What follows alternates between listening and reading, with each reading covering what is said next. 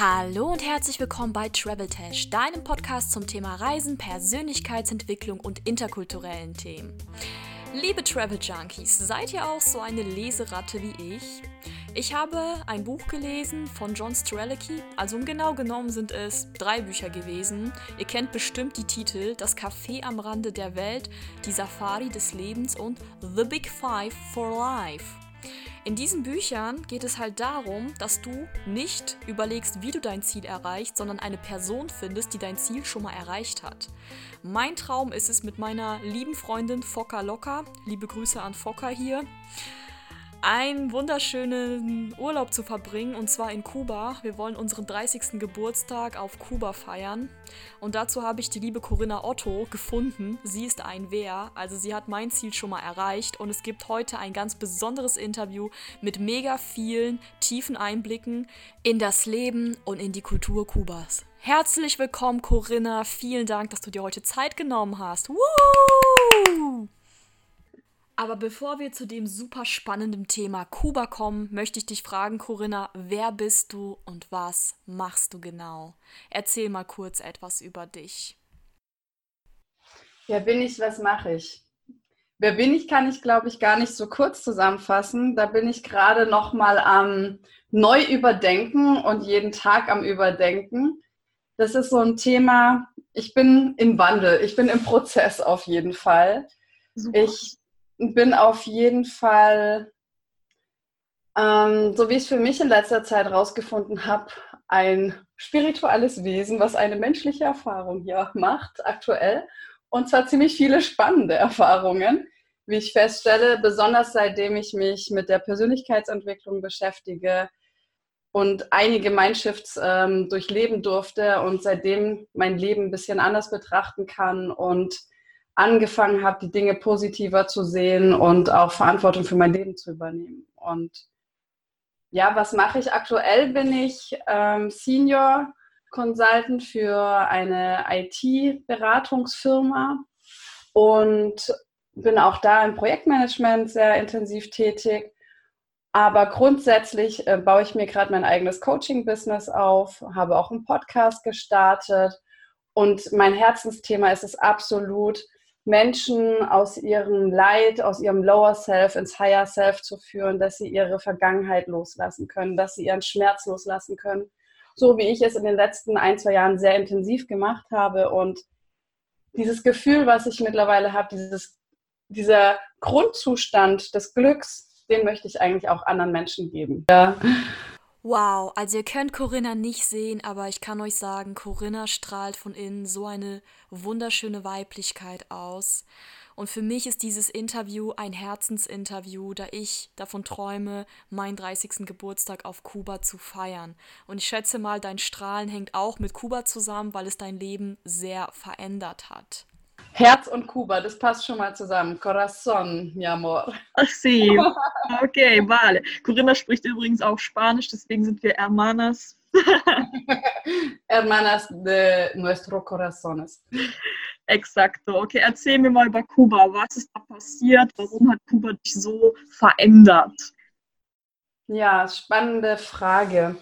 Ich, ich würde mal sogar noch einen kleinen Schritt vorher anfangen. Das weil ähm, de, der Punkt war, wie ich überhaupt mich getraut habe, nämlich alleine nach Kuba zu gehen, war der, dass ich immer versucht habe, auf den perfekten Mann zu warten oder auf die äh, Freundin, die die gleiche Idee hat wie ich, die zum gleichen Zeitpunkt sich Zeit nimmt, das gleiche Budget hat, die gleichen Vorstellungen hat. Und so habe ich ab und zu einfach immer wieder versucht, mit Freundinnen in den Urlaub zu fahren und habe festgestellt, dass richtig gute Freundinnen, mit denen ich mich so perfekt verstanden habe im Urlaub, sind wir da irgendwie öfter aneinander gerasselt. Und da gab es so ein, ja, ein, ein prägendes Erlebnis, ähm, als ich mit meiner Freundin und ihrer Schwester nach Miami gefahren bin. Auch so absoluter Traum, schon ganz nah an Kuba. Ich war kurz davor. Wir sind sogar nach Key West. Da sind es ja, wenn ich mich recht erinnere, nur 90 Meilen nach Kuba und mein Herz war schon am Pochen. Ja, und das lief nicht so optimal. Und ich habe da die Erkenntnis gewonnen, dass ich das nicht mehr brauche, dass ich mir das in meinen Gedanken immer schöner vorstelle, wie es dann in der Realität ist. Und habe dann gesagt, ich möchte ab sofort in meinem Leben mutige Entscheidungen treffen. Auch als es mit einem Mann da dann nicht so funktioniert hat, wie ich mir das ausgemalt habe, was man alles so Tolles im Urlaub machen kann. Und habe gesagt, gut, ich fange jetzt an, mein Leben zu leben, meine Lebensträume mir zu erlauben und zu leben. Und ich habe auch The Big Five for Life gelesen. Ich habe auch das Café am Rande der Welt gelesen, was mich total inspiriert hat. Und das hat mich einfach dazu gebracht, dass ich gesagt habe, okay, ich fange jetzt an. Was will ich? Wenn ich meinen letzten Atem aushauche und an mein Leben zurückdenke, was will ich über mein Leben denken? Und ich habe gesagt, ich will auf gar keinen Fall denken, wow, warum habe ich die Chance, die Chance und die Chance sausen lassen?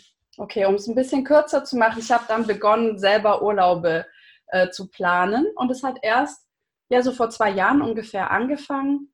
Und da habe ich meinen ersten Urlaub gemacht und bin nach Spanien gefahren, habe mich einfach in so ein Surferhaus eingemietet und habe einfach einen Surfkurs gemacht in Spanien. Und es war mega cool. Also es war eine richtig, richtig coole Erfahrung.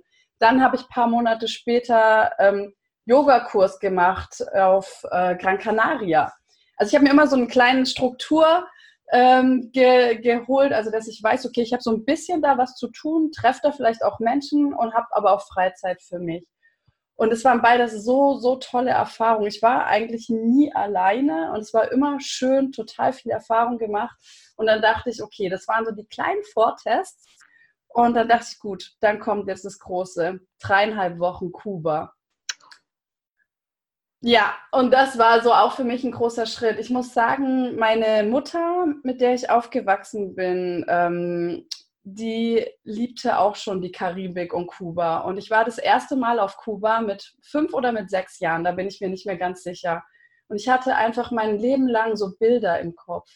So wunder, wunder, wunderschöne Bilder von weißem Sandstrand, von diesen riesengroßen Muscheln, von warmem Meer. Das alles, ich habe mich so daran erinnert. Und ich hatte mein Leben lang gesagt, ich will dahin zurück. Und es hat einfach 10, 15, 20 Jahre nicht geklappt. Und deswegen war es dann so ein Herzenswunsch von mir. Und ich tanze über 16 Jahre Salsa. Ich musste das auch gar nicht so großartig lernen. Und das, das kam schon immer aus mir raus. Und irgendwie manche sagen das, und ich sage es mittlerweile auch, dass ich in mir so ein bisschen Latina bin, auch wenn ich außen eher die Blondine repräsentiere. Ja. Und das war so der erste Schritt. Und ja, also das war so, so ein super prägender Urlaub, weil ich halt ne, für dreieinhalb Wochen alleine da unterwegs nach Kuba.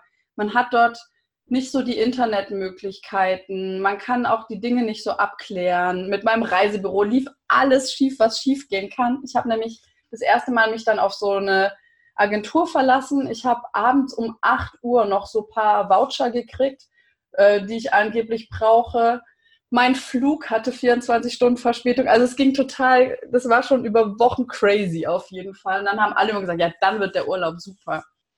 Und ähm, ich habe in, wo habe ich angefangen? In Varadero damals, paar Ta zweieinhalb Tage und dann bin ich nach Havanna zum Salsa Festival. Und das war, es war richtig, richtig toll. Und die Musiker, die Stimmung, also Kuba, ja, das, wie kann, das das ist das pure Leben. Kuba ist alles. Kuba ist laut. Kuba ist super schön. Kuba ist bunt. Kuba ist dreckig. Kuba stinkt. Kuba ist ehrlich. Kuba ist verlogen. Kuba ist wirklich das pure Leben. Also es ist alles. Du kannst alles dort erleben. Und das ist wirklich, das sind wir hier gar nicht mehr so gewohnt, weil so wie ich das dann empfunden habe, ist hier alles so ein bisschen geschönt. Also auch als ich zurückgekommen bin, hatte ich gedacht, so irgendwie ist alles so grau quadratisch aber auch alles so glatt und sauber. Und es war irgendwie so ein bisschen irritierend und da fehlt irgendwie so ein bisschen das Leben, weil dort hast du dauernd irgendwo Musik, dauernd ist irgendwo Krach, dauernd sprechen Menschen, dauernd umarmen sich Menschen, schauen sich in die Augen. Es ist auch nicht möglich, als Frau über äh, oder durch die Stadt zu gehen, ohne dass mal jemand Linda sagt, so von wegen du schöne Frau, einfach so als Liebeskompliment, nicht unbedingt, weil der jetzt viel mehr möchte, sondern weil es normal ist, dass die Frauen dort auch geehrt werden und ja, so ein bisschen wie Königinnen äh, behandelt werd, wurden oder werden, genau. Und ähm, in dem Urlaub war es dann so, dass dann tatsächlich am letzten Abend, als wir ein richtig geiles, super geniales Live-Salsa-Konzert hatten, auf einmal ging die Musik aus. Und ich habe es schon gar nicht gecheckt. Wir hatten fünf Tage durchgetanzt, morgens, mittags die Workshops und nachts die Partys. Meine Füße haben ewig getan, dachte ich, oh, super Pause. Und wenn man ein bisschen sich an Kuba gewöhnt hat, dann ähm, macht man sich auch gar nicht so Gedanken, weil manchmal haben die halt einfach keine Lust und dann machen die halt mal aus. Und deswegen ich so, ah ja gut, Pause. Bis ich gemerkt habe, dass die irgendwie so alle unruhig wurden. Und das wurde irgendwie dann so gemurmelt. Und dann habe ich doch mal versucht, mich wieder auf meine zerschundenen Füße äh, irgendwie da zu einer Person zu begeben und zu fragen, was denn los ist. Und dann tatsächlich Fidel Castro ist gestorben an dem Abend. Und das hat alles verändert. Das war so ein krasser Moment. Ich hatte auch gar nicht verstanden, ich war auch politisch da gar nicht so tief drin zu dem Zeitpunkt, was jetzt los ist. Weil es hieß auf einmal, alles in Kuba wird jetzt stoppen. Alles. Und ich musste am nächsten Morgen weiterreisen mit dem Bus nach Vinales. So ungefähr drei, vier Stunden. Und ich wusste nicht, ob er kommt, aber es hieß auch, alles Staatliche wird jetzt stoppen. Ich habe im staatlichen Hotel gewohnt ich wusste nicht, was sein wird. Wir alle wussten nicht, was jetzt sein wird. Ob jetzt voll die Unruhen ausbrechen oder es war einfach so eine ganz komische Unruhe.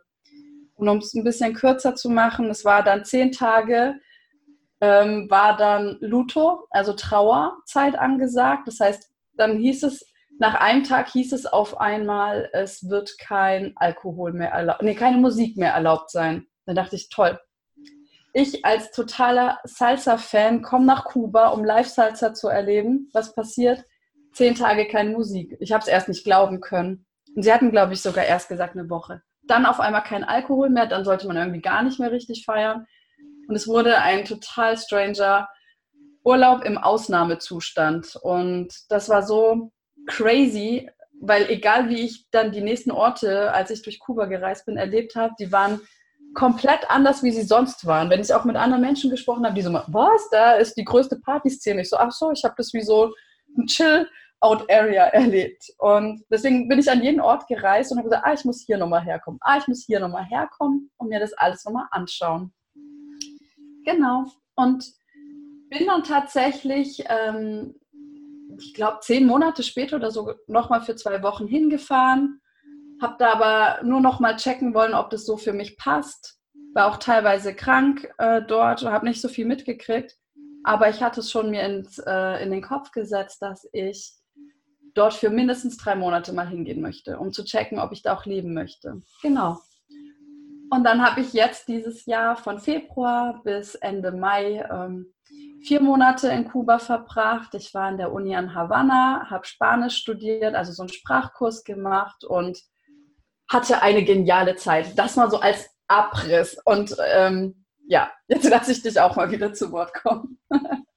wow, wow. Also du erzählst, also man sieht richtig die Corinna, die strahlt, die hat dieses oh, Kuba. so strahle ich auch immer, wenn ich über meine Auslandserfahrungen spreche. Inwiefern hat Kuba dein Leben verändert oder deine Persönlichkeit? Ich das ist so eine gute Frage, die ich, glaube ich, selber noch gar nicht so bis zu Ende beantwortet habe. Was ich aber auf jeden Fall gelernt habe, ist, dass nicht alles, wie wir es hier machen, unbedingt richtig sein muss. Einfach das Leben differenzierter zu betrachten oder was sich so eine Gesellschaft ähm, ja an Routinen äh, eingeschürft hat, was man denkt, ist das Richtige. Weil in Kuba, was, was total unterschiedlich ist, ja, sie sind nicht so frei, das ist richtig. Die Kubaner können nicht einfach ausreisen und das ist natürlich was total krasses und das ist auch was, wo ich merke, okay, ich bin, sage ich mal, in Freiheit geboren. Ich bin in einem Land geboren, in dem es uns mega gut geht und für mich ist es halt normal, für mich ist es die Nulllinie, für mich ist es Standard. Deswegen, ich höre es zwar immer und ich sehe auch natürlich Dinge in der Welt, aber für mich ist das mein Standard und in das Land zu gehen. Und es war auch mein, mein bewusster Wunsch, nach Kuba zu gehen, und zwar für mehr als drei Monate und zu versuchen, so kubanisch wie möglich zu leben. Eben nicht die ganzen Touri-Sachen so zu machen, sondern wirklich so das Real Life zu kennenzulernen und mit den Kubanern zu sprechen. Und deswegen wollte ich auch besser Spanisch sprechen, dass ich auch tiefere Diskussionen mit denen führen kann. Und das hat mein, mein Leben insofern verändert, dass ich ein bisschen mehr über Freiheit verstanden habe, wie gut es uns geht was auf anderen Teilen in der Welt noch los ist, was dort für Beschränkungen herrschen. Auf der anderen Seite hat es mein Leben auch dahingehend verändert, dass ich ganz bewusst gespürt habe, es gibt auch andere Lösungen für gewisse Situationen. Und auch wirklich ganz deutlich gespürt habe, dass uns hier, meiner Meinung nach jetzt, gerade in Deutschland einfach so ein bisschen Herzlichkeit fehlt, ein bisschen mehr liebevolles Miteinander, auch im körperlichen Sinne, jetzt nicht sexuell, sondern wirklich liebevoll sich zu umarmen. Diese körperliche Nähe ist in Kuba ganz normal und auch, dass die Menschen ihren Körper kennen. Wenn man sieht, die Musik geht an und die fangen an zu tanzen, die haben ein ganz anderes Körperbewusstsein und eine Art auch, den Körper zu betrachten oder den Mensch zu betrachten als Geschenk. Also ich finde es so, so schön, was ich immer festgestellt habe, ist, dass ich, soweit ich das großteils mitbekommen habe, die Ghana, wenn sie einen bewerten, tendenziell positiv bewerten. Das heißt, man wird meistens so, so angeguckt, als wäre man was ganz Besonderes. Also auch die Kubaner gucken auch die Kubanerinnen so an oder die Kubaner sich untereinander. Es ist nicht dieses, was ich hier von hier kenne, diese abschätzigen Blicke, dieses Augenrollen oder dieses, was hat der denn jetzt an, mäßige, das habe ich einfach nicht erlebt. Und dann ist mir erstmal aufgefallen, was wir für Bewertungsmaschinen sind. Und ich bin ganz bewusst nach Kuba gegangen, habe gesagt, weil ich, natürlich, die haben da nicht so viele Möglichkeiten, die haben da nicht diesen Kommerz, der ist da halt vollkommen weg. Und es ist einfach mal so schön, vier Monate keine Werbung. Und es ist auch mal schön, vier Monate nicht durchgängig das Handy zu haben. Das muss ich auch sagen. Aber das heißt, sie haben nicht die ganze Zeit irgendwie irgendwelche Markenklamotten. Deswegen ist es völlig normal, dass die Kubaner total die crazy Zusammenstellung haben, aber total viel Wert eigentlich auch auf ihr Aussehen und Hygiene legen, sodass die schon sehr gepflegt meistens aussehen aber es sagt niemand was, wenn irgendjemand eine crazy Sache anhat, weil jeder da irgendwie so seine Persönlichkeit ausdrücken kann. Und das ist, glaube ich, die größte Freiheit, die sie dort haben, sich ähm, persönlich auszudrücken. Und deswegen ist es so, dass ich auch in Kuba gesagt habe, ich versuche mal meine Bewertung abzuschalten. Weil es ist so, die Frauen sind ja da tendenziell auch afrikanischer Natur und haben auch so einen Bauch einfach einen normalen Bauch. Sie haben einen Hintern und die haben enge Klamotten an. Die haben wirklich super, super enge Tops an und enge Leggings. Von mir aus, sagen wir es mal so, ich habe es gesehen, zum Beispiel eine hellgelbe Unterhose und eine weiße Leggings, die halt an einem Körper, der eher äh, eine dunkle Hautfarbe hat, fällt es halt schon so auf, wenn das dann so durchscheint.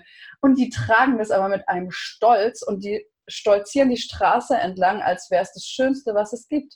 Und das, das Tolle ist, die Männer schauen sie auch so an, als wäre es die schönste Frau der Welt. Also es ist, das ist so anders, wie, wie die Menschen sich untereinander betrachten. Ja, und das waren so für mich die, die prägendsten Punkte. Wow, also ich habe gelernt, dass Kultur das ist, was für dich und mich halt selbstverständlich ist. Das ist Kultur. Mhm.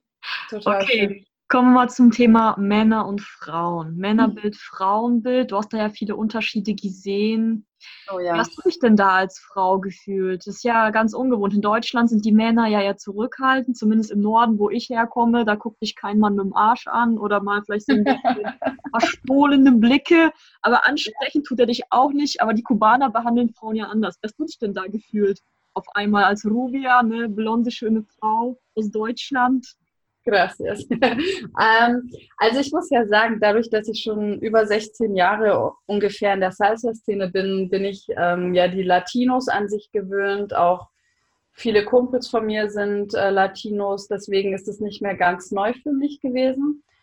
Und ich halt ja auch viel schon über Kuba vorher gelernt habe, bevor ich da hingegangen bin für diese dreieinhalb Wochen und deswegen habe ich mich eher so ein bisschen ähm, blockierend eingestellt, um mich zu schützen, weil die auf jeden Fall einen Charme haben, den viele Frauen nicht widerstehen können. Und da würde ich mich dann auch dazu zählen.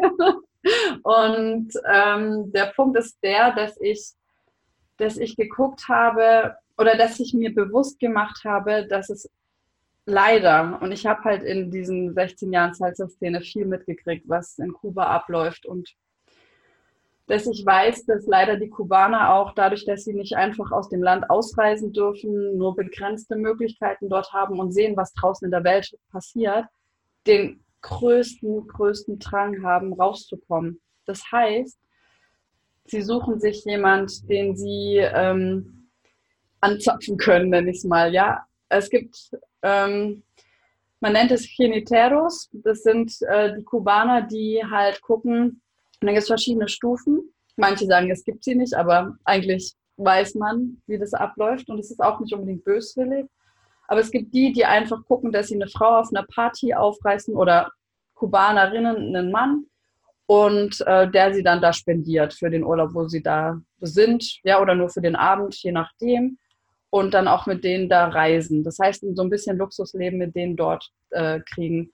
Oder dass sie dann gucken, dass es eine Stufe weitergeht, den Kontakt halten und sich dann halt äh, Schuhe, Klamotten, was auch immer schicken lassen, die Person nochmal kommen lassen und ähm, da wirklich große Liebe zeigen. Das ist immer noch so, ich weiß es immer noch nicht, wie viel davon echt ist und wie viel gespielt.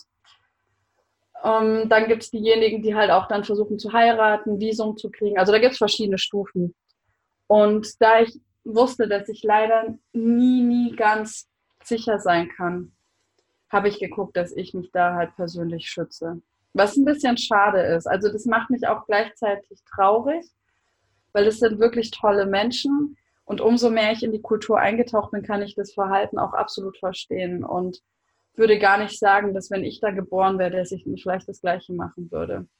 Deswegen habe ich halt gesagt, ich möchte aufpassen. Also ich kann mir auch vorstellen, dass die Männer bei dir echt Schlangen standen. Also Blondinen mögen die ja ganz gerne mit blauen, strahlenden Augen. Ja. Ja, bist kaum losgeworden, die Kubanos, oder? Sagen wir es so, ich habe total krass gelernt, richtig abweisend zu sein. ähm, meine Freundinnen haben mir früher mal gesagt, Corinna, das war kein Nein, du hast es viel zu nett gesagt. Also wenn ich mal gesagt habe, warum checkt der Typ nicht, der sich von dem nichts will? Ja, aber du hast dabei gelächelt, wenn du Nein sagst. Das Krasse, was ich in Kuba gelernt habe, ist äh, wirklich mal so harsh zu sein. Also wirklich tough, äh, arrogant, assi mich zu verhalten, um auch nicht nur einfach jetzt ähm, bezüglich Romantik äh, die Leute irgendwie loszuwerden oder das zu kriegen, was ich möchte, sondern halt wirklich ja, mich durchzusetzen, weil auch zum Beispiel die Kubanerinnen, die sind sehr tough. wenn die was wollen, die rammen dich einfach zur Seite und ich bin eher immer so lieb und so lächelnd und da verlierst du. Gerade weil ich mir vorgenommen habe, wie eine Kubanerin dort zu leben und allein da gibt es 15 verschiedene Taxisysteme, bis ich da durchgestiegen bin und dann stehst du da am Straßenrand. Manchmal stand ich da, hatte ich ehrlich meine Papaya und meine Mangos gekauft, stand aber anderthalb Stunden am Straßenrand und habe kein Taxi gekriegt. Und wenn dann mal eins kommt und da stehen 20 Kubanerinnen und du, da lernst du dich durchzusetzen. Also das habe ich auf jeden Fall auch gelernt. Auch da mal ein bisschen krasser zu reagieren, weil ich als Blondine, ich laufe da eigentlich wie das geborene Opfer rum. Die sehen ja direkt, ah, Touristin, ah, die lächelt nett, tralala, das ist das, da springen gleich die Dollarzeichen in die Augen und ich habe immer gesagt, ich fühle mich wie so ein äh, laufender Dollar, ja, und deswegen habe ich leider auch viel blockiert immer. Und ich habe aber auch mit der Zeit versucht, mit den Kubanern zu reden, wie sie das sehen und ähm, ja, das so ein bisschen hinterfragt. Aber deswegen, ich habe da schon sehr, sehr krass, ähm, mich glaube ich, dann auch abwehrend verhalten. Was ich gleichzeitig auch ziemlich schade finde. Aber ich glaube, für mich war es für den Zeitpunkt besser so, weil sonst wäre ich wahrscheinlich schon in zehn Kubaner verliebt und äh, hätte versucht, irgendwie 20 nach Deutschland zu holen, um sie zu retten und ihnen zu helfen. Ja. Da hätte Corinna ein kubanisches Asyl. oh je, oh je. Ja. Irgendwas wollte ja, du, merkst, du merkst, Kuba spaltet mich total. Weißt du, das sind, sind so viele Dinge, wo ich sage, ich verstehe die total. Und auf der anderen Seite, als Tourist muss man sich auch ein bisschen damit beschäftigen, wenn man hingeht dass man nicht so drauf reinfällt. Also, dass man sich einfach gewisser Dinge bewusst macht, weil die sind schlau, die Menschen, die sind nicht dumm. Die wissen halt, okay, da kommen jetzt Europäerinnen ähm, dorthin, die machen so zwei, drei Wochen Urlaub, dafür haben die Geld gespart. oh, dann kommt ein bisschen Sonne, Strand, Salsa, dann kommt hier einer ein bisschen so Shaker, Shaker-mäßig und dann. Guapa. Ja, und auf einmal du kriegst Komplimente, du wirst wie eine Königin behandelt, ohne dass es schleimig ist, sondern für die ist es ganz normal. Mhm. Und aber wir sind es nicht gewöhnt. Und bei uns ist dann irgendwie, als würde so der Draht durchglühen, einmal Kurzschluss. Und dann ist, ist, siehst du überall nur Touristen mit so Herzchen in den Augen und äh, Kubaner mit äh, Dollarzeichen in den Augen. Schreibt den Männern auch Eurozeichen in die Augen, vor allem in der Persönlichkeitsentwicklung. Wenn die Männer mich sehen, haben die auch sofort Eurozeichen. Ding.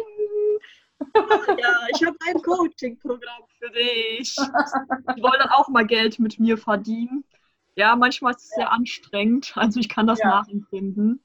Ja. Kommen wir mal zur nächsten Frage. Was war für dich in Kuba die größte Herausforderung?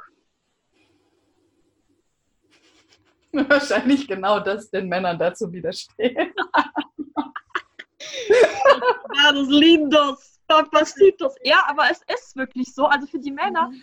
Frauen, wir, wir fühlen uns gerne begehrt. Und wir finden ja. einen Mann noch anziehender, wenn er uns zeigt, dass wir begehrenswert sind. Nicht wahr, Corinna? Ja. Auf jeden Fall. Also es ist vor allen Dingen mit dieser, also eben nicht dieses Schleimige, sondern wirklich dieses, ja, die Frau ist die Königin, ganz klar. Und es ist so normal, weil man denkt halt immer, das sind so Machos, aber es ist total krass, wenn du irgendwo hingehst. Ich habe es auch in Mexiko gesehen, ähm, ich weiß es auch von anderen Latino-Ländern, aber es ist zum Beispiel normal, dass die Männer die Handtaschen von der Frau tragen. Jeder Deutsche würde hier, was Handtasche tragen? Was willst du? Ich trage doch nicht deine Handtasche. Und dann würden die Männer sich auch unmännlich fühlen. In Kuba ist es so, dass die das mit Stolz tragen, weil die damit zeigen, hey, ich habe gerade eine Chica an meiner Seite.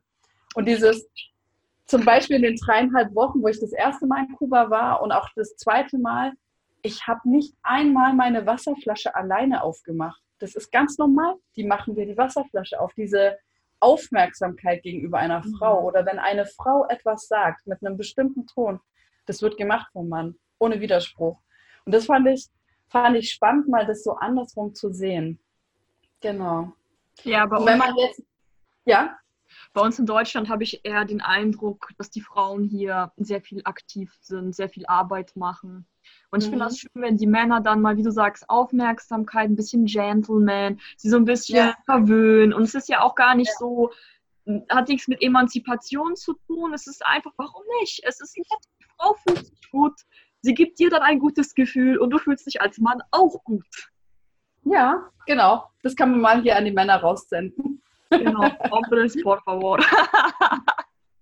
Wobei es natürlich auch einen anderen Touch hat. Es gibt auch äh, Stimmen, die sagen, ja, okay, am Anfang umwirbt er dich total viel, aber wenn er dich da mal hat, dass er dann auch, ähm, und das sind natürlich jetzt alles immer nur so Verallgemeinerungen, das gilt natürlich nicht für jeden, aber ich habe halt so ein bisschen Forschungsarbeit betrieben in den vier Monaten und da kam schon raus, dass auch einige dann halt so eine starke Bindung zu ihrer Mutter haben, dass das, dass erstmal die Mutter kommt, dann die Familie und dann die Frau. Das aber ich kann es nicht komplett natürlich selber bestätigen. Das haben mir nur ein paar ähm, gesagt.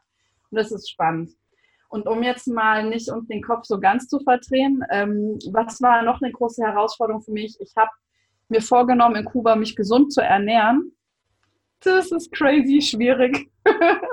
Man denkt, oh ja, Avocados, Mangos, aber was ist dort los? Also dort gibt es halt saisonales Essen. Das heißt, ich habe auch extra den Mai mit eingeplant, um Mangos essen zu können dort, weil ich liebe Mangos.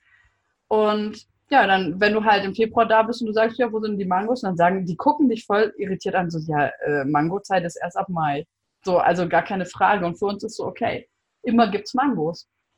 Und halt da an gesundes Essen zu kommen, habe ich tatsächlich oft die Nachmittage äh, geopfert und bin ähm, so 20, 30 Minuten mit meinem Rucksack bis zum Markt gelaufen, in der Hitze, müde, hungrig, habe da eingekauft, versucht mich nicht bescheißen zu lassen auf dem Markt, wieder mit allem Zeugs zurückgelatscht und äh, wirklich die größte Herausforderung ist, wenn du halt als Touri da bist und dich selber versorgst, an, an Nahrungsmittel oder an Dinge zu kommen, weil die Kubaner haben einfach ihre Wege. Die, sind, die arbeiten auch in Familien, die wissen, wo gibt's was.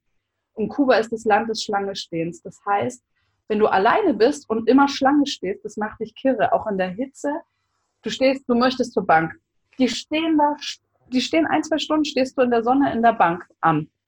Oder überall, überall wird gestanden und gewartet. Und für die ist völlig normal, aber die teilen sich auf. Irgendwann hat mir eine Kubanerin gesagt, nach den ersten zehn Tagen, als ich fix und fertig war, Corinna, wir nehmen immer, wir versuchen immer nur eine Schlange am Tag plus Verkehrsmittelschlangen.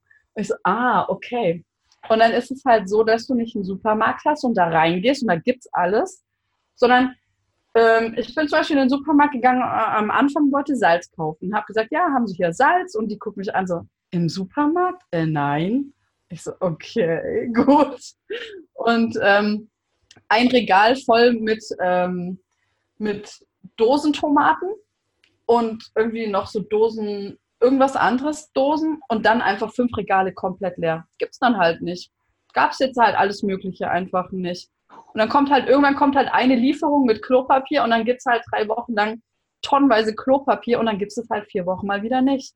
Also das ist so anders und dass du einfach von Laden zu Laden zu Laden rennen musst, in der Hitze, im Staub und, ähm, und immer gucken musst, wo gibt es jetzt wieder Milch, wo kriege ich jetzt äh, Klopapier her, Wasser. Manchmal bin ich wirklich eine Stunde durch die Gegend gelatscht, von Supermarkt zu Supermarkt, um irgendwo Wasser zu finden. Und wenn du es dann findest, dann nimmst du halt gleich zwei 5-Liter-Dinger. Das heißt, du läufst mit 10 Liter Wasser zurück. Und das war auf jeden Fall äh, spannend.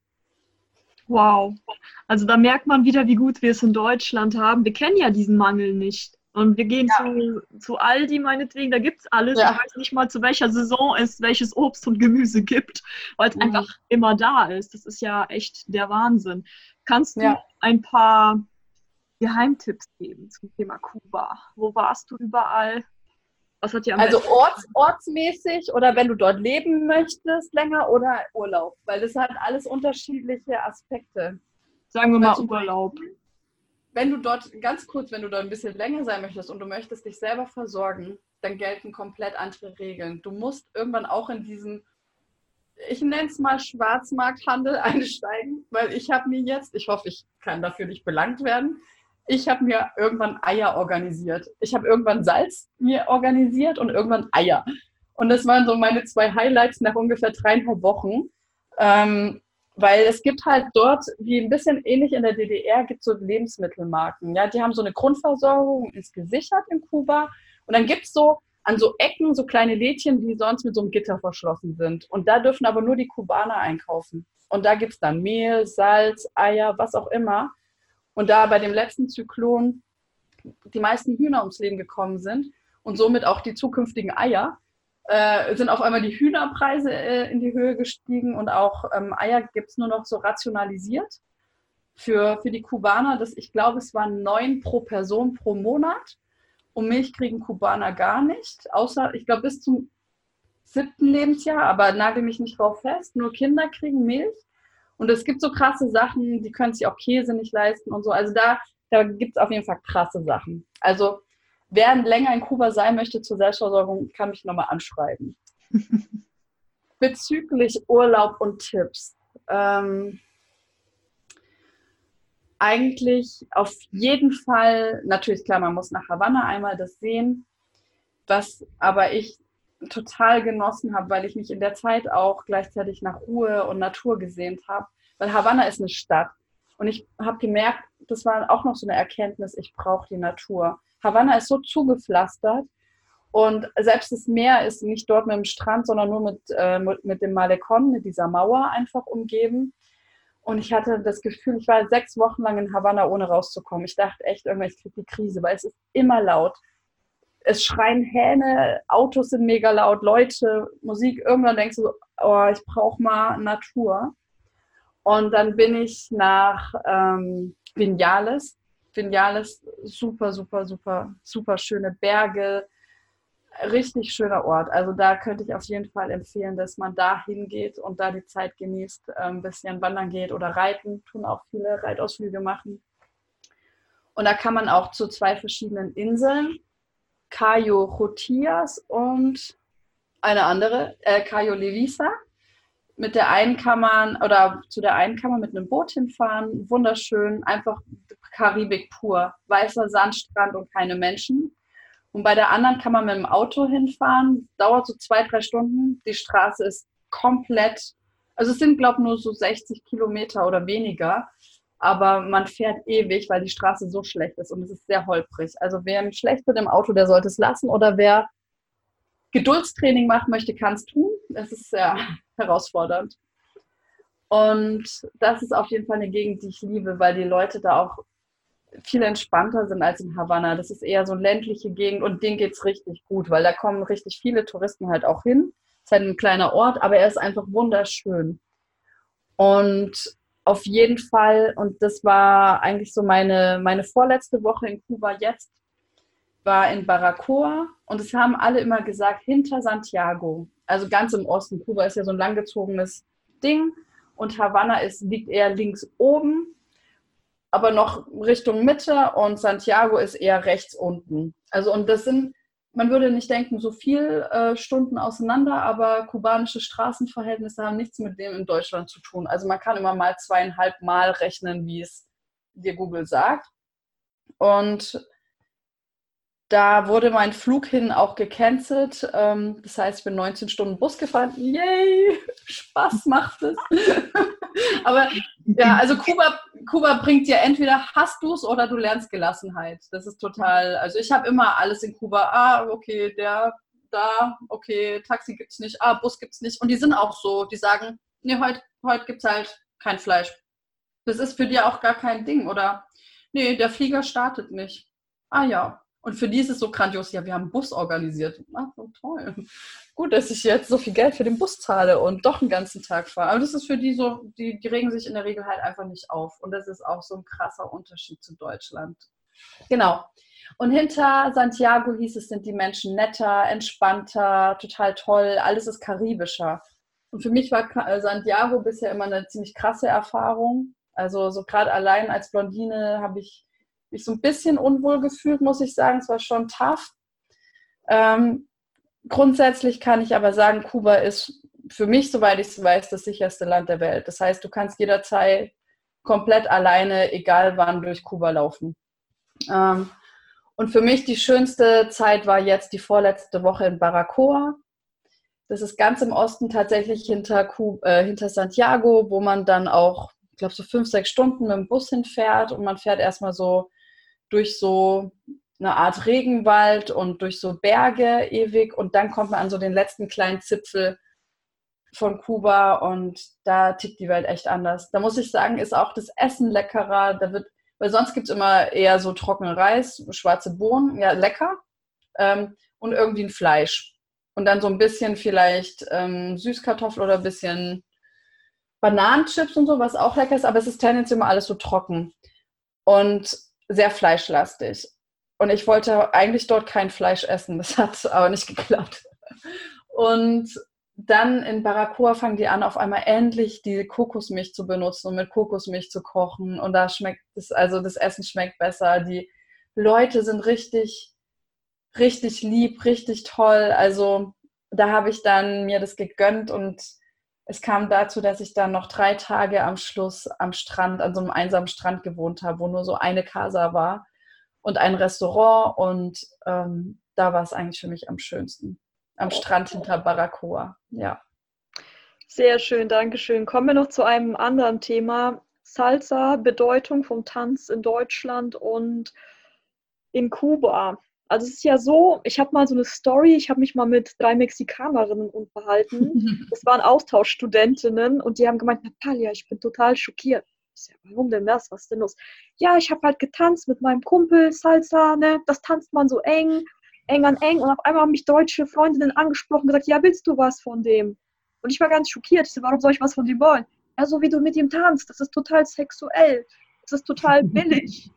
Ja, und ja. mir ist alles aus dem Gesicht gefallen, weil für die ist das was ganz Normales, mit einem Mann eng zu tanzen, ohne dass es eine sexuelle Bedeutung hat. Wie siehst du das, als Salsera? Ja, ich, ich glaube, ich bin da schon viel gewöhnt.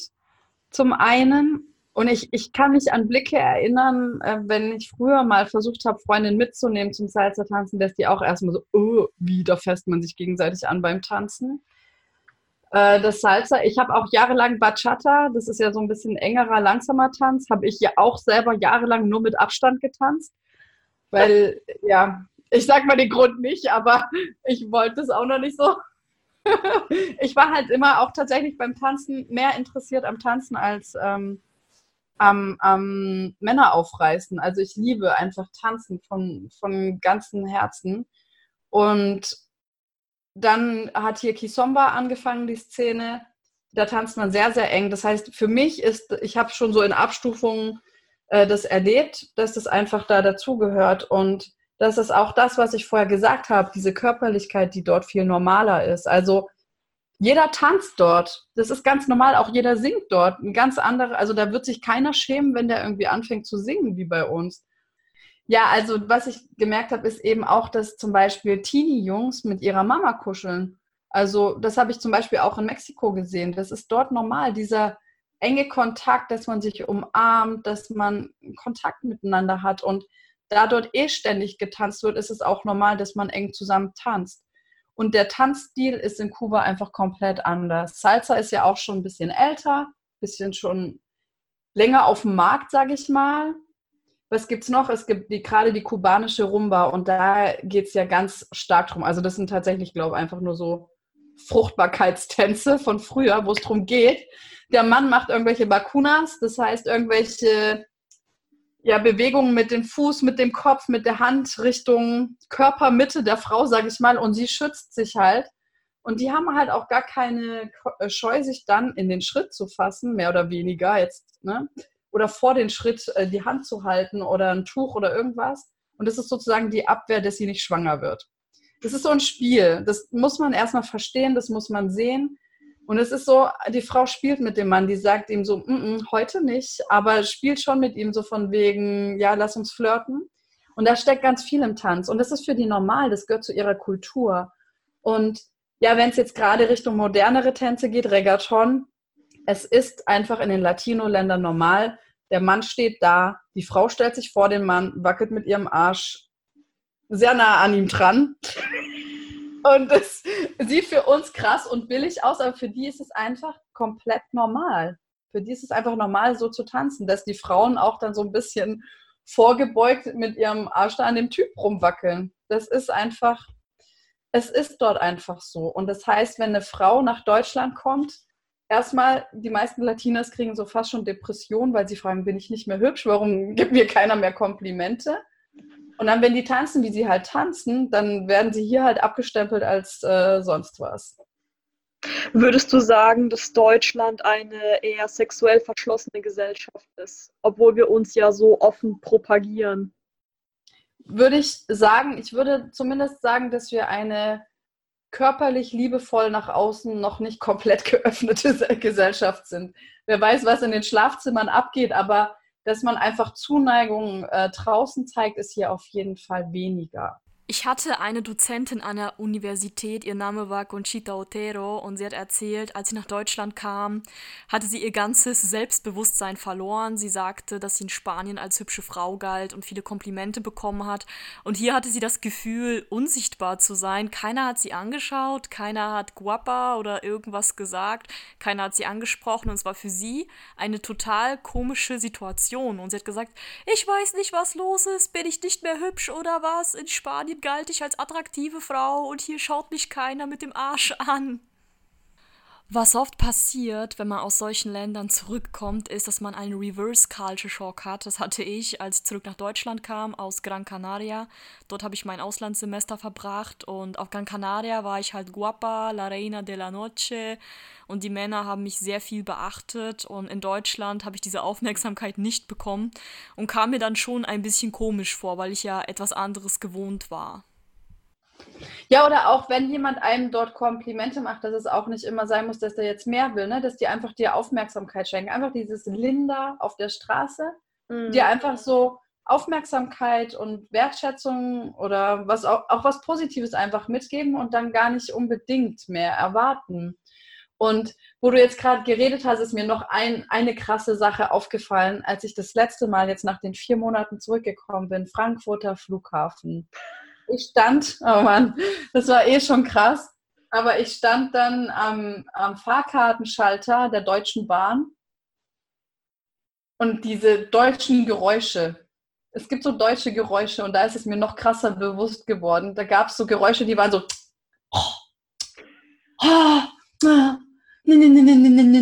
Und ich dachte, okay, wo ist mein Ticket zurück? Ich will zurück. Das war, das war für mich so das, wo ich dachte, so, weißt du, dieses, warum macht ihr das? Das war so sinnlos, wenn ich, da, wenn ich denen versucht hätte zu erzählen, weil der irgendwie hatte der Zug, glaube ich, 20 Minuten Verspätung. In Kuba, ich habe nicht mal einen Busfahrplan gehabt. Man wusste nicht, wann kommt der Bus. Kommt der in 10 Minuten? Kommt der in einer Stunde? Kommt er vielleicht heute gar nicht? Du wartest halt, ja? Oder du gibst mehr Kohle für ein Taxi aus, was dann, wenn du nicht in den Routen fährst, wesentlich teurer wird. Und dann dachte ich so, ach, 20 Minuten ist ja cool. Ich weiß sogar, wann der kommt. Ich war voll begeistert. Und die alle waren da am Rum. Ja, das war auf jeden Fall noch ein prägendes Ereignis beim Zurückkommen. Ja, das höre ich öfter. Wenn Leute aus dem Ausland zurückkommen, sind sie hier sehr unzufrieden und dann fällt ihnen erst auf, wie unzufrieden die deutschen Leute sind. Ich habe eine Freundin, die wohnt jetzt in Sydney in Australien und sie kam an in Deutschland am deutschen Flughafen, meint, sie hat nur Gemecker gehört, nur Beschwerden und sie hat gesagt, oh mein Gott, ich möchte zurück nach Sydney. Was denkst du, woran liegt das, dass die deutschen Leute, also ich will jetzt nicht generalisieren, es gibt natürlich auch andere Deutsche, aber woran liegt das, dass die Leute hier allgemein so unentspannt sind? Ja, ja, vor allen Dingen muss ich sagen, habe ich mir in letzter Zeit ein Umfeld geschafft, ähm, was nicht so ist. Ähm, mir ist es natürlich auch sehr stark dann wieder aufgefallen, nachdem ich das halt länger gar nicht hatte. Generalisieren, ja, ich, ich könnte mir vorstellen, dass wir in Deutschland schon so sehr geprägt sind. Also für mich war es auf einmal so, wenn ich zurückgekommen bin, als würden hier lauter Roboter leben und als würden wir so ein Roboter vordefiniertes Leben leben. Und das war für mich auch ein Schock, weil zu sehen, dass Leute sagen, ja, ich muss ja, äh, weil ich muss ja, weil ich muss ja, weil ich muss ja. Und deswegen muss ich halt, und deswegen muss ich halt. Und äh, so gar nicht äh, gefühlt auch Sätze zu Ende denken. Also ich muss meinem Job, weil ich brauche ja Geld, weil bla bla bla bla bla bla. Und es entsteht irgendwie so ein Leistungsdruck in unserer Gesellschaft, ähm, hier etwas zu sein und etwas zu erreichen. Schon sehr konsumgetriggert, muss ich sagen. Und ich glaube, das ist so eine Optimierungssache hier, dass man sich versucht, immer mehr zu optimieren und irgendwie, ja, da irgendwie so ein bisschen das Liebevolle ähm, hinten ansteht. Und dann kommt dieser Druck, dass jeder ja jetzt leisten will. Und dann einfach, ja, diese Unruhe entsteht, dass man gerade ja jetzt nicht produktiv ist. In Kuba, es steht überall irgendwer rum. Die stehen halt da, die gucken rum. Und du denkst dir auch, das kann ja nicht sein. Du bist in einem Restaurant, nur fünf Gäste da, 15 Bedienungen. Was machen die? Die bedienen nicht die fünf Gäste, sondern die gucken irgendwie Fernsehen. So. Und du denkst dir, also ich würde da schon mal zehn nach Hause schicken. Ich, weißt du, du kriegst als Deutscher, ich habe auch sehr äh, so starken Optimierungsdrang. Und ähm, ja, dass die irgendwie Bock haben, dich jetzt zu bedienen, auch nicht. Also die kommen dann, wenn du die mal rufst, dann kommen die so ganz oft, gerade in so staatlichen Restaurants, Hotels oder so, weil die verdienen da nicht wirklich viel, die sind eigentlich nur genervt so ein bisschen von ihrem Leben, kommen die an und die kommen an und sagen, äh, warum störst du mich hier so? Also pff, ich habe jetzt gerade Fernsehen geguckt, ich habe mich mit meinen anderen Freundinnen unterhalten. Und das ist so ein bisschen, auch wenn du im Supermarkt bist und da sind Frauen, manchmal es ist total auch wieder zerrissen, manchmal ist es so, dass die dann so dich angucken, total genervt. Also man glaubt auch so vielleicht ein bisschen, dass sie ein bisschen eifersüchtig auf äh, Touristinnen sind, weil wir anscheinend denen dann eben die Männer wegnehmen. Das sind so ein paar Gerüchte, die dann so rumgeistern. Und dann sind die so, warum nervst du mich? Wie? Und dann fragst du, habt ihr heute Butter? Ich wochenlang Butter suchen gegangen. Und ich wusste, es gibt heute Butter. Ich habe die Lieferung gesehen. Und dann sagt die, nö, und also die, die lassen dich oft auch auflaufen, ne? Und so, und dann so, kann ich bitte noch ein Wasser haben? Dann so richtig mit ganz langsamen Schritten, ganz langsam holt die dir dann, okay, dann kriegst du halt das Wasser. Und das ist auch so ein bisschen krass. Ähm, das, das kann man auch auf jeden Fall betrachten da. Ja, krass, sehr interessant. Also ich musste immer so, ich hatte eine Beziehung mit einem Mann, der kommt ja aus einer ganz anderen Welt. Also der kam aus Syrien und er kam nach Deutschland und ja, man hat ja immer so ein Bild von Deutschland, dass hier alles so schön ist und so. Und er kam hier an und er meinte dann so, nach ein paar Monaten, die er hier dann gelebt hat, ja, so ein, das Leben in Deutschland ist echt schwer. Ja. Also es ist so, die Menschen sind unglücklich, ja. die Menschen sind traurig. Und ja, ich verstehe das jetzt auch, dass Menschen hier, ja. er hat vorher nie verstanden, warum Leute so viel Geld ausgeben für Urlaub. Ja. Und dann, als er ein Jahr hier gelebt hat und er hat die Sonne so selten gesehen, hat ja. er nicht verstanden, warum die Leute dann Geld sparen, ein Unmengen von ja. Geld ausgeben, um einmal Sonne zu sehen, um einmal Lebensgefühl zu haben. Und er meinte ja. auch, hier ist es alles so relativ lieblos. Die Leute sind halt sehr gestresst. Und das kannte er einfach nicht. Er kommt aus einem ja. Land in Syrien. Wenn du jetzt arbeitest, ich besuche dich auf der Arbeit, die Corinna trinkt erstmal einen Tee mit mir. Und wir unterhalten ja. uns erstmal. Ne? Es ist alles so ein bisschen relaxter und wie auf Kuba. Ja, okay, dann ist das jetzt so und ich nehme das jetzt einfach hin. Ich nehme das Leben jetzt an, wie es ist und sich ärgern bringt nichts. Ja, ich glaube auch in Kuba, klar, die Sonne hilft, der Rum. Ich glaube, viele Leute, ich glaube, das Rum irgendwie tatsächlich irgendwie sowas. Ich bin jetzt so keine Verschwörungstheoretikerin, aber irgendwann dachte ich mir, der Rum ist schon gut eingesetzt vom Staat, weil der macht irgendwie so gechillt ruhig. Ja, der macht nicht so hardcore besoffen, sondern der, der macht irgendwie so gechillt relaxed. Und ich glaube, viele Kubaner sind auch nicht zufrieden. Ne? Also viele, es gibt dort schon, auch wenn du mit den Menschen sprichst, natürlich sind die, merken die, da läuft was ganz schön schief und haben eben eine Freiheitsberaubung. Das darf man nicht vergessen. Aber der andere Punkt ist, wenn die haben diesen Drang nach draußen zu kommen, nach Deutschland zu kommen. Und ich habe mit vielen Kubanern gesprochen und ich habe denen versucht zu erklären, was passiert, wenn die herkommen hier dieser ganze Status, der Geltungsdrang, der Leistungsdruck, selbst wenn sie in Kuba eine Ausbildung gemacht haben, dass die hier nicht unbedingt gilt. Und die meisten verstehen es nicht, weil sie es nicht gesehen haben. Was ich aber sagen kann, und das hat neulich eine Freundin ähm, sehr schön und auch gleichzeitig sehr traurig formuliert, ist, dass sie meinte, ja, dass die Kubaner, die sie kennt, die schon ein paar Jahre in Deutschland leben, ist, als wäre das Licht ausgegangen weil viele Kubaner haben, die strahlen so, die haben so eine Strahlfrequenz, ähm, so eine Lebensenergie und so, so was Ruhiges, Schönes.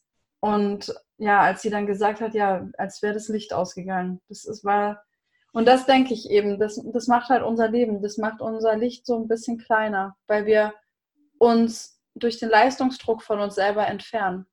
Mm, ja, also ich arbeite ja selber mit Migranten und die sind ja auch sehr frustriert. Also sie denken natürlich, sie kommen hier an, haben vielleicht was gelernt in ihrem Heimatland, waren dort jemand, jetzt kommen sie hier an. Und hier ist einfach das Arbeiten nicht chillig. Hier ist halt, ne, jalla, jalla, jalla, machen, machen, machen, nicht rumsitzen, leisten, scheißegal, wie es dir geht, dann kommst du halt mal mit Bauchschmerzen zur Arbeit kriechst fast, du musst einfach immer deinen Beitrag bringen. Und das ist bei den, den Heimatländern halt nicht so. Da steht auch noch ein bisschen mehr der Mensch im Vordergrund und hier ist es ja nicht so. Ja. Leistung und Professionalität. Ja, ich meine, das hat halt auch Deutschland geprägt und das hat uns auch weit nach vorne gebracht. Es ist ja schon so, dass wir durch unsere Disziplinen, wofür wir bekannt sind und durch dieses ganze, ja, ja, durch die Disziplin kann man schon sagen, uns wirklich nach vorne katapultiert haben. Das hat uns einen Wohlstand äh, beschert. Und ich glaube auch, dass wir langsam an einer Zeit ankommen, wo die Spiritualität, und damit meine ich nicht nur ähm, mit Tüchern tanzen und ähm, irgendwie esoterisch, was leider irgendwie viel zu negativ angehaucht ist, finde ich das Wort, ähm, sind, sondern dass wir halt wieder zu uns zurückfinden und dass langsam die Zeit angebrochen ist, wo der Wohlstand in Deutschland so groß ist. Wir haben uns aufgefüllt, wir haben Klamotten gekauft, wir haben x neue Handys gekauft, wir haben vielleicht auch unser Autohaus, was auch immer. Und die Leute, die sich bis oben hin aufgefüllt haben und manche vielleicht schon einen Tick früher spüren, das macht mich nicht glücklich. Das erfüllt mich nicht in der Tiefe meines Herzens. Weil du kaufst es ja auch ständig neu. Jetzt hast du das eine Handy, ja, dann äh, paar Monate später ist schon wieder der nächste Lounge und du denkst, okay, ich muss wieder das nächste, weil sonst bin ich irgendwie nicht der coolste Hengst im Stall. Und äh, das ist einfach nicht das mehr, worauf auch ich Wert lege, weil ich einfach merke, es erfüllt dich nicht. Es wow. ist ein kurzfristiges Glück, ja. Du hast das Ding kurz und das ist auch schön und ich mag auch schöne Dinge und man kann auch ruhig sein, seine Wertsachen genießen das ist nicht der Punkt, sondern aber man sollte nicht den Fokus drauf legen, nur zu hasseln, hasseln und zu denken, ja, wenn ich genügend Kohle gescheffelt habe, dann bin ich irgendwann happy. Das ist einfach ein Trugschluss unserer Gesellschaft, meiner Meinung nach. Wow, sehr inspirierende Worte, sehr gesellschaftskritisch. Corinna, eine letzte Frage an dich. Wie kann man dich erreichen, wenn ihr jetzt sagt, Corinna, die ist so toll, ich will mit ihr in Kontakt treten? ja, natürlich über die gängigen Plattformen. Also da Instagram einfach Corinna-Otto oder Facebook Corinna Leerzeichen Otto. Da habe ich aktuell eine Facebook-Seite auch. Ich habe auch äh, meinen Podcast äh, schon in der Mache. Der wird ungefähr Mitte, Ende Oktober jetzt gelauncht. Da auch gerne reinhören und lasst euch gerne inspirieren. Corinna, du coachst ja auch. Erzähl mal mhm. kurz was zu deinem Programm. Das ist jetzt auch neu auf dem Markt. Ja, ich fange jetzt damit an. Ähm, ich habe jetzt die ersten 1 zu 1 Coachings begonnen um daraus jetzt mein Programm äh, optimiert auf den Markt zu bringen. Und da geht es einfach darum, dass man die Vergangenheit loslässt, dass man die Schmerzen aus der Vergangenheit loslässt, dass man endlich versteht, dass das Leben mit einem selber zu tun hat, dass man, sobald man Erfahrung, also die Verantwortung für seine Erfahrung übernimmt, eine ganz andere Power im Leben hat. Und dass wenn man diesen Rucksack an Leid auszieht, Stück für Stück die Backsteine rausholt, dass man so viel Energie übrig hat, um seine Lebensträume zu leben, so viel Energie hat, um in seinen Strahlen zu kommen und das Licht, das eigene Licht in die Welt rauszubringen und auch anderen Menschen Gutes zu tun. Das ist so der Plan bei mir im Coaching. Wow, also liebe Leute, ihr wisst, wo ihr hin müsst. Vielen Dank. Dank für das tolle Interview. Ich verabschiede mich jetzt von dir. Adios, ich, besitos. Besitos, gracias, mi amor. Wenn du neugierig bist auf einen Transformationsprozess und gerne dich von Corinna coachen lassen möchtest, was ich sehr empfehlen kann, also ich hatte auch ein Probecoaching bei ihr, war sehr interessant und hat mir auch sehr geholfen. Vor allem, ich sag mal, Coaches haben meistens so einen Weitblick. Sie sehen einfach das ganze Bild, wenn man selber irgendwie ja, das Gefühl hat, man ist in einem Graben und kommt irgendwie nicht weiter und die Gedanken kreisen sich die ganze Zeit um das ein und selbe Thema und man weiß einfach nicht, wie man aus diesem Thema rauskommt, dann könnt ihr Corinna bei Instagram finden, findet ihr in den Show Notes, Corinna Otto, oder bei Facebook. Kann ich sehr empfehlen. Zusätzlich empfehle ich euch Corinnas Podcast Heal and Shine. Sehr toller Podcast mit sehr gutem Content. Hey Travel Junkie, auch in dieser Folge habe ich eine kleine Übung für dich. Und zwar hast du sicher mal öfters deine Ziele aufgeschrieben. Schreibe nun eine Person auf. Es kann eine Person in deinem Umfeld sein oder eine Person, die nicht in deinem direkten Umfeld ist, die du vielleicht nur durch Medien kennst, die dein Ziel bereits erreicht hat. Du wirst erstaunt sein, denn du kannst nämlich die Methode dieser Person möglicherweise imitieren. Vielen Dank und hör bald wieder rein bei Travel Tash, deinem Podcast zum Thema Reisen, Persönlichkeitsentwicklung und interkulturellen Themen. Unsere nächste Folge führt uns nach Australien. Australien ist einer meiner absoluten Lieblingsländer. Es ist dort wunderschön. Ich mag die Menschen, vor allem die Männer, die sind sehr hübsch. Seid also gespannt auf Australien. Macht's gut und bis dann, schaltet bald wieder ein und folgt mir auf Instagram Traveltash Podcast.